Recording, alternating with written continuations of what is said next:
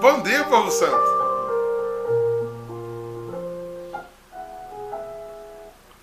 O alvo proposto por Paulo não tem outro. É Jesus. É notório, vocês sabem o quanto eu sou apaixonado pelo pelo pastoreio, pela condução, pelo ministério de Paulo. E tem algumas leituras de, que eu faço de São Paulo né, que me faz entendê-lo assim até impressionante. Porque eu tenho referências para ser ou querer ser o que eu quero ser. Mas Paulo não tinha. As referências de Paulo era judia. Ele tinha crescido no meio fariseu. Ele tinha sido treinado para ser fariseu. Naquela estrada de Damasco, aquele homem teve uma experiência muito impactante com Jesus Cristo. É um negócio transformador que ele viveu. Como ele aprendeu a ser como o alvo dele virou Cristo ao ponto dele construir não só uma história para ele, mas para nós também. Né? Oxalá nós, como, como missionários que somos chamados a ser, construamos história para que os outros também encontrem Cristo através da gente.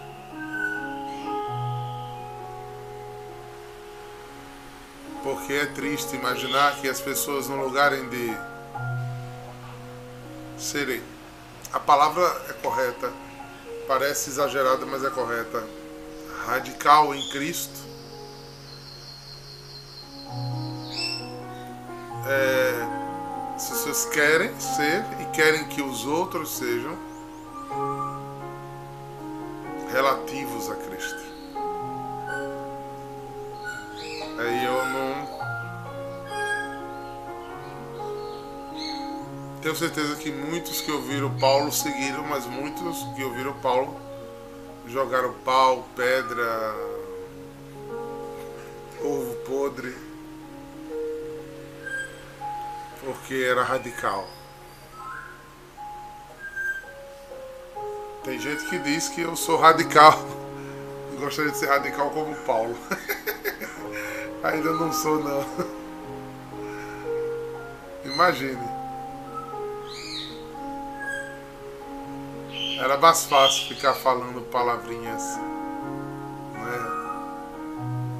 docinhas, bonitinhas, fazendo poema da história de Jesus. Fica bem bonitinho. Garanto que a maioria de vocês chorariam. Mas o que o Evangelho nos pede é alvo. E se o alvo é Cristo, a gente tem que soltar muita coisa dessa terra, viu? Tem que largar muito, muito, muito apeguinho, muita coisinha.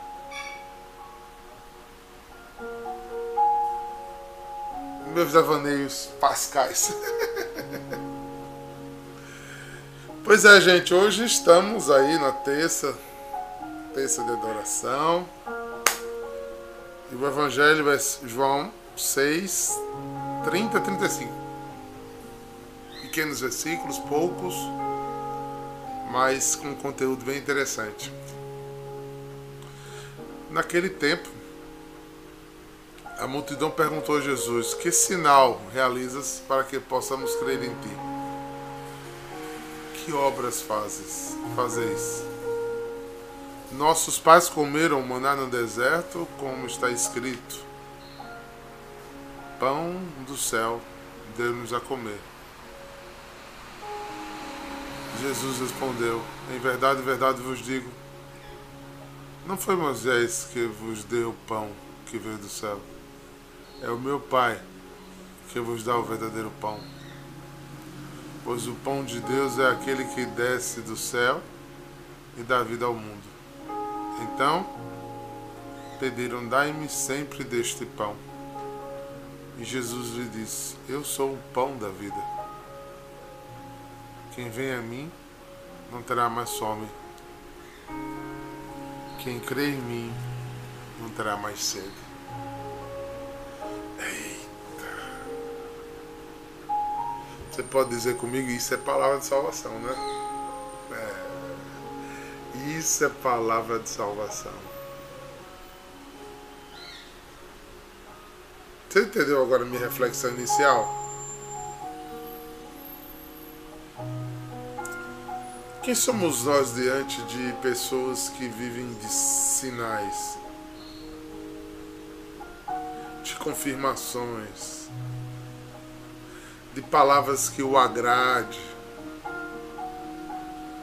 de formulazinhas mágicas? Meus queridos, eu conheço muita gente que vive um cristianismo assim. sem adesão plena, sem consciência plena. Cristianismo de, de eventos. Tem pessoas que vivem de, de eventos e, e, e coisas há muito mais tempo que ele pode imaginar. numa semana vai a quatro, cinco, seis eventos de coisas diferentes. Eu estou sendo bem, bem simples aqui na fala de Jesus. Porque ele quer sempre coisas novas e não quer aderir profundamente a nada. Ele procura sempre coisas que caibam no seu distanciamento e não no seu comprometimento. Por quê? Porque a minha alma fechada e trancada, ela não sobrevive, nem vive, nem se coloca diante de desafios diferenciados. E aí, vive buscando novidade. Gente acha um absurdo, né, quando a gente vê uma pessoa que namora, namora, namora e não quer casar fica com um e com outro. E de um jeito assim terrível, ainda fica com vários ao mesmo tempo, às vezes. Pois é. E a gente diz, nossa, que pessoa desencontrada, descompensada. E a gente faz isso em relação. A gente não, pessoas fazem isso em relação a Deus com muita facilidade. Fica querendo só a parte da festa para chegar no alvo, como disse essa música que eu cantei com vocês, eu preciso subir ao monte. Essa música é daquele versículo de Filipenses que diz: rumo ao alto. Eu preciso subir um monte. E subir um monte dá trabalho, cansa, requer determinação, perseverança, continuidade, renúncia Aí a gente fica de exemplos do passado, né? fica preso a coisas que não, não tem liga, né? Ah, porque Moisés nos deu. Não foi Moisés que ele deu, Jesus. Parece que Jesus perdeu a paciência aí um pouquinho. Foi Moisés, foi meu pai. Moisés, Elias, todos eram profetas, anunciavam alguém. Fazia obras bonitas, mas em nome de alguém que era meu pai. Meu Deus, vosso Deus. Ou seja, a não clareza de quem era Jesus faziam eles desreconhecerem Jesus. E a não clareza nos tempos de hoje de quem é Jesus faz a gente fazer religiões e ritos vazios, porque não conhecemos a Jesus. E nem conhecemos por experiência espiritual, e às vezes não conhecemos porque nem estudamos sobre isso. Quantas pessoas dizem que amam a Jesus, que são de Jesus e nunca leram nem os quatro evangelhos? falando da Bíblia toda não, viu? não leram o Novo Testamento. Quando se fala da história de Jesus, ele nunca sabe definir fatos, não está claro na cabeça dele o que está escrito nos evangelhos. Como é que eu sigo alguma coisa que eu não conheço nada sobre isso? Nem tenho profundidade a, a, a nada. Esse pão da vida é uma das analogias que eu mais gosto de Jesus. Jesus nos traz uma experiência espiritual incrível de ser pão. Jesus não é para ser adorado. É, ele dizendo isso parece que ele não é, é para ser adorado lá. Ele é para ser adorado aqui. Ele é. E a adoração dele é comunhão.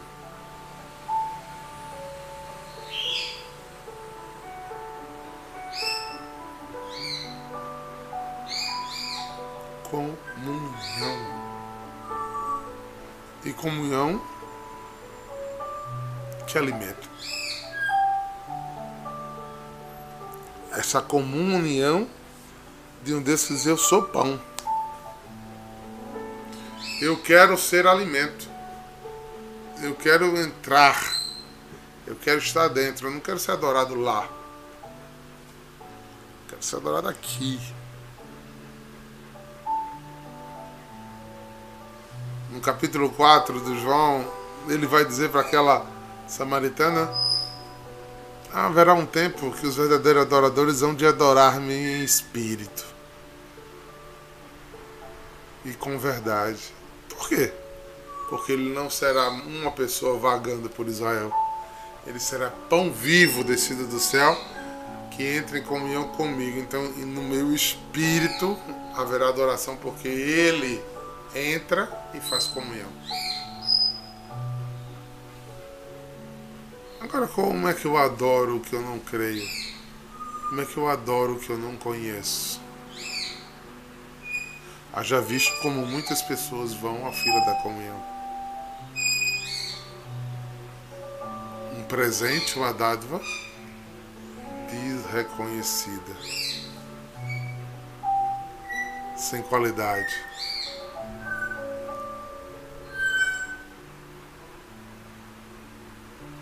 Olhe que nós, católicos, temos excelentes catequeses sobre o Deus que é comunhão.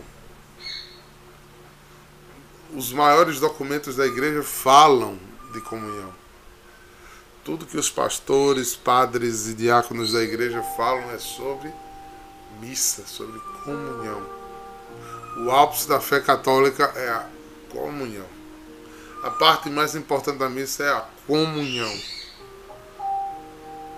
Tudo se reúne em volta da mesa. Ou seja, a mãe igreja sinaliza de todas as formas que tudo é o altar e o cordeiro.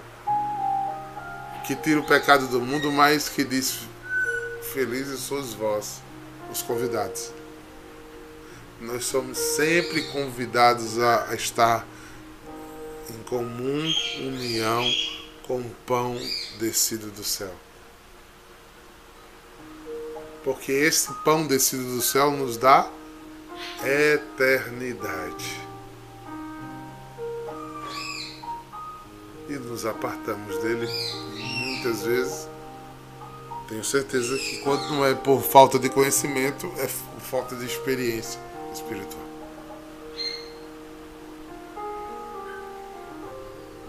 E aqui fica até um. Eu até me culpo também, não vou me isentar dessa, desse questionamento, não. Parece que o tempo mais curto que nós damos da missa é pós-comunhão.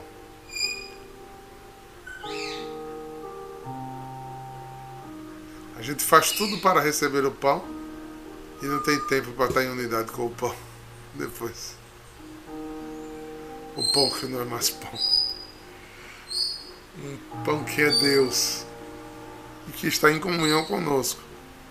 Mas aí a gente já não tem mais tempo para estar em comunhão. É estranho isso, né? Cantamos uma música, no máximo duas, e já a bênção final e vai embora. E parece que a parte das missas, a da missa mais importante foram as outras. Não existe nada mais importante que entrar em comunhão com o pão vivo descido do céu. Porque nesta comunhão, ele diz: Quem vem a mim não terá mais fome. Quem vem a mim não terá mais sede. Ou seja, quem comigo for comunhão será nutrido perfeitamente. É tão forte isso, gente. Desculpa estar insistindo em uma questão que às vezes até parece simplória, mas é importante que a gente insista. Que a igreja exige que você comungue pelo menos uma vez no ano. Veja como quantas comunhões e dividas existem. Confessar e comungar uma vez no ano. Para você ver o tamanho da dádiva que é comungar. E que graça é comungar. E essa graça nos é dada diariamente nas igrejas e às vezes não usufruímos. Lembra o meu pedido de ontem, né? Estamos falando do maior alimento. Que se vê a comunhão, não haverá mais fome, porque ele será um contigo. Eita, que coisa gostosa. Alguns milagres eucarísticos me chamam tanta atenção. Né? Gostado, me veio um, milagre, mas não me veio a cidade que ocorreu isso. Diz que uma pessoa profanou né, um sacrário e tirou Jesus. Parece que foi um bandido. E as pessoas eram procurando ele. na carreira que ele teve para fugir da polícia, das coisas, ele deixou cair a hóstia. E o padre achou a hóstia porque caiu no no pátio das ovelhas. E o padre achou porque viu todas as ovelhas ao redor, formando um círculo. Quando o padre chegou, a hoxa estava lá, no meio.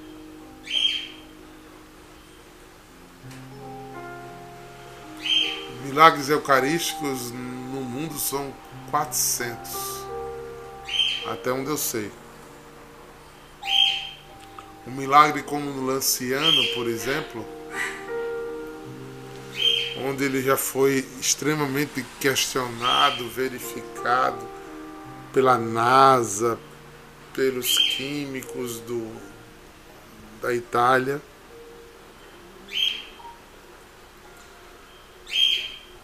Um padre com dúvida a respeito da transubstanciação ao levantar a hóstia, ela vira carne. E sangue. Se tem gente aqui da área de saúde, uma película bem fininha do endocárdio.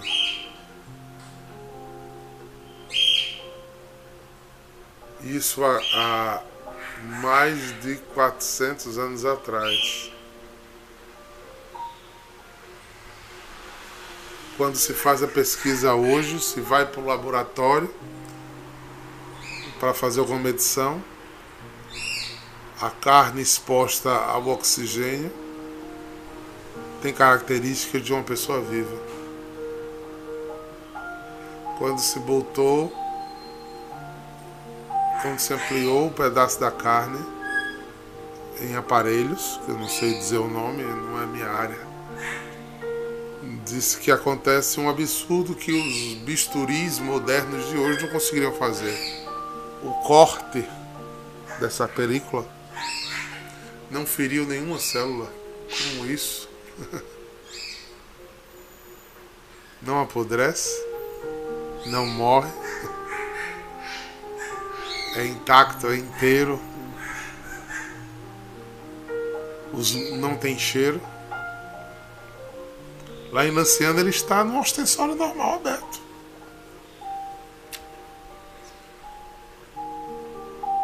Esse é o pão vivo descido do céu. E eu lhe digo, viu? Eu não precisei ir a Lanciano para acreditar. Eu fui a Lanciano porque acreditava. É diferente. Eu fui levar pessoas para que vissem o que eu já acreditava. Não há diferença daquele que está lá em carne para aquele que Padre Givonaldo levantou domingo na missa de manhã. É o mesmo Jesus. E eu creio isso tem que ser essencial. Porque quem come deste pão viverá eternamente. Esse pão é alimento que sacia. Mas isso é para os que creem, irmãos. E esse crer precisa ser decisivo, verdadeiro, imenso, grande.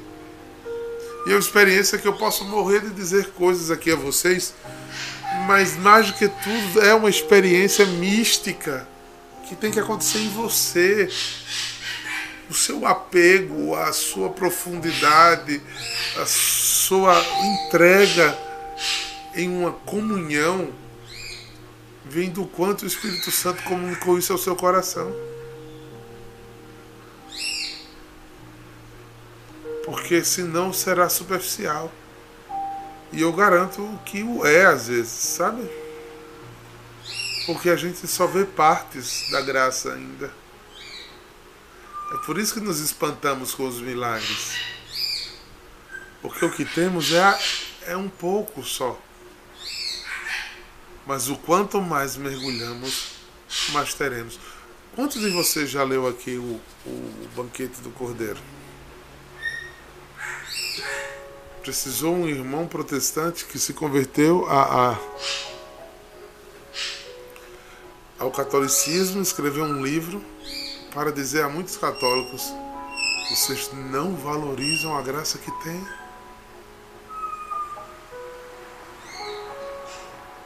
A comunhão que tem, a grandeza do que tem. A palavra é interessante, ela nos exorta. As orações são boas, ela nos leva a, mas a hora da comunhão é tudo. É tudo. E precisa ser tudo. Precisa ser um, uma experiência espiritual a cada vez que se repete de novo, de novo do mesmo jeito, como eu olho para alguém que eu amo muito e não me canso de olhar.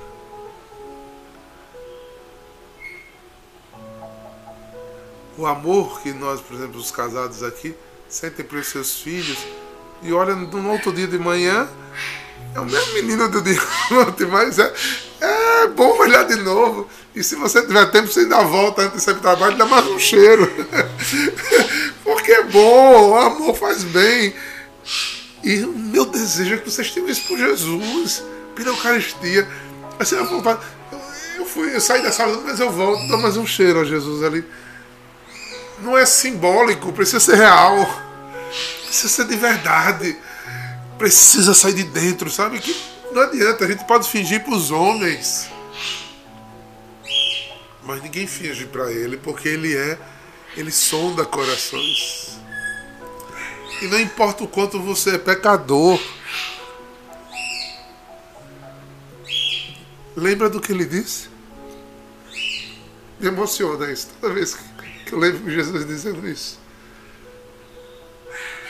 Aquele que mais perdoei, né? Quem é que é mais grato? É aquele que é mais perdoado. Não é o bom. Ele fala profundamente aquela pecado. Vocês estão recriminando ela? Porque ela está botando alabastro nos meus pés? Quem tem maior gratidão é quem sabe a qualidade da pessoa que é, a fraqueza que é, né? E o quanto Deus perdoou e amou e que está junto e valorizou. Senão a gente vai ficar fazendo aquelas versões diabólicas que nos aparta dessa fé e a gente começa a se achar bom, suficiente para Deus.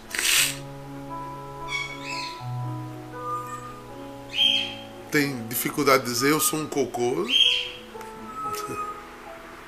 É, eu sou pecador mesmo. Eu sou fraco mesmo. Mas grande é quem me amou. Grande é quem me amou, que me reconhece, que me procurou, que foi atrás de mim, que não olhou minhas misérias, mas me quis. E não me quis para que eu, ele ficasse sentado lá num trono e eu ficasse de joelho aos seus pés. Não, me quis para ser meu alimento. É louco isso, é muito isso, gente. Gente, é muita humildade, muita grandeza espiritual, é muito. Não é um Deus distante, é um Deus em mim, conosco, comigo, com você que está aí. Quem vem a mim não terá fome de mim, porque eu sou acessível a quem vem a mim. Quem me procura vai me achar, porque eu quero ser achado. Eu me deixo encontrar. Isso é Deus dizendo isso a nós. E a gente fica patinando na maionese. É, rapaz, ele se deixa encontrar. Ele não é oculto. O ocultismo é outra coisa, distante do cristianismo. Não, eu tenho que entender a chave, o segredo. É, não, não, isso não faz parte do cristianismo. Jesus é claro, é luz. Não tem nada escondido de Jesus. E se você quer comunhão comigo, venha cá. Senta aqui. Tá com fome? De mim, eu sou alimento para você. Eu sou alimento para você. Eu não tenho, não tenho segredo. Agora, ele não se revela por inteiro por conta da liberdade. Sempre lembro disso a vocês, né? Por conta da liberdade. Porque se Deus se revelar inteiramente a nós, ninguém o resiste. A gente fica sem, sem escolha. então tem que ter o saborzinho da. Quem vier a mim, quem tiver fome de mim, quem tiver desejo de mim, será saciado por minha presença. Quem tiver sede de mim será saciado pela minha presença. Então precisa dessa contrarresposta. A samaritana foi encontrada por Jesus na beira do poço. Mas na hora que ela abre um diálogo com Jesus, ela não fica com mimimi. ela não fica, ah, não sei se eu acredito nele, não sei se é verdade. Vocês lembram de Paulo com aquela profetisa lá? A profetisa não, aquela que era que era né? que vivia, tinha demônios da adivinhação e ficava adivinhando coisas na cidade. O que convenceu aquela samaritana não foi o que Jesus disse que só ela sabia. Foi uma experiência de amor. Aquela mulher naquele momento nunca tinha se sentido tão amada por alguém. Amada. Talvez ninguém nunca tinha olhado para ela com um olhar de tanta dignidade. Porque essa é uma das maiores grandezas de Jesus. Jesus olha nos teus olhos e nos meus olhos sem nenhum espírito de recriminação, de censura. Jesus não se espanta do que ele vê. Ele já sabe quem nós somos. Isso é amor de verdade. Isso é amor de verdade. Vamos nos encontrar hoje? Para amar de verdade? Vamos adorar o nosso Deus? Vamos. Vamos subir ao monte, que é o altar do encontro. Eu sou o pão da vida, ele diz. Venha a mim. Venha. Como você quiser, venha. Não é Maria Almeida? Venha a mim e eu te darei a mim. Ele não vai pegar uma, uma, uma varinha de condão e fazer uma mágica. A Daniel Farias, a Herbert, a Tatiana. Não. Quando você chegar lá, ele vai dizer: Eu tô aqui. Não tem nada de mágico, só tem amor aqui, bicho. Somente. Só eu e você. Aonde foi que, tantos se perderam, hein, gente? Pelo amor de Deus. Onde foi que tantos não sentem isso ainda? Onde foi que o diabo botou tanta desgraça em nossos corações que perdemos a graça? De ter esse olhar espiritual e dizer: gente do céu, isso é bom demais, né? Isso é bom demais como diz Dom Henrique, ô cachaça boa que a gente se vicia, chama-se Jesus Cristo. E depois que a gente toma dela, nunca mais a gente tem vontade de sair dela. Por favor. É transformador. É transformador. Um texto como esse, cinco versículos, nos move a dizer de novo: O pão da vida és tu, Jesus. O pão do céu. O caminho, a verdade, via de amor, dom de Deus, dom de Deus, nossa redenção. E só. E nele ficar, com ele ficar, nele estar, nele permanecer, com ele enamorar-se ter sede, sede, sede. Demais, demais. É assim que eu termino hoje.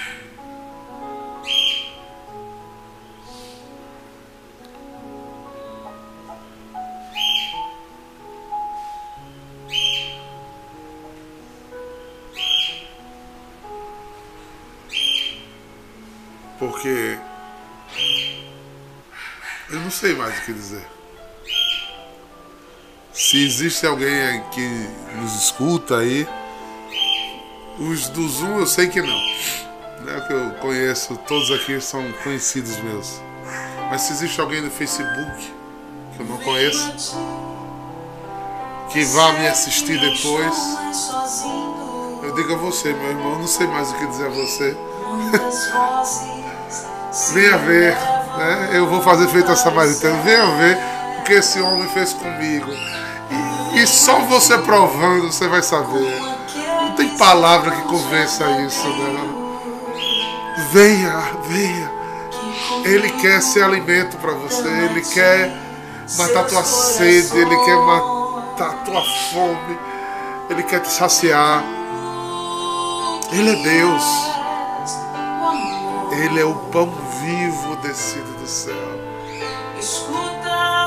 Escuta, Senhor, meu desejo de que as pessoas acreditem nisso mais do que tudo na vida. E busque, busque a grandeza, porque ninguém encontrado com Ele fica sem ser alimentado. O problema é que damos as costas a esse amor. Nos perdemos dentro de casa muitas vezes. O paraíso nos espera, queridos. Venha estar conosco hoje à noite. Vamos ficar sem palavras, né? Eu entendo muito quando a igreja, muitas vocações da igreja chamam a adorar Jesus no silêncio. É, nós somos efusivos, nós somos carismáticos, mas uma coisa não impede a outra. E estar dentro de Jesus em silêncio é estar em Jesus sem palavras mesmo, dizer assim, eu estou porque estou. E quantas vezes, quantas horas eu passo dentro de Jesus sem palavras. Eu, quando estou nas casas da adoração, eu acordo de madrugada, abro a capela e fico lá. Eu olho para ele e ele olha para mim. Quantas madrugadas eu fiquei deitado no chão da capela, bem quietinho aos pés dele, sem dizer nada. A gente não precisa dizer nada diante do amor. O amor nos conhece. E os que nos desconhecem que não teve experiência de amor. O amor é assim. Ele é grato e verdadeiro.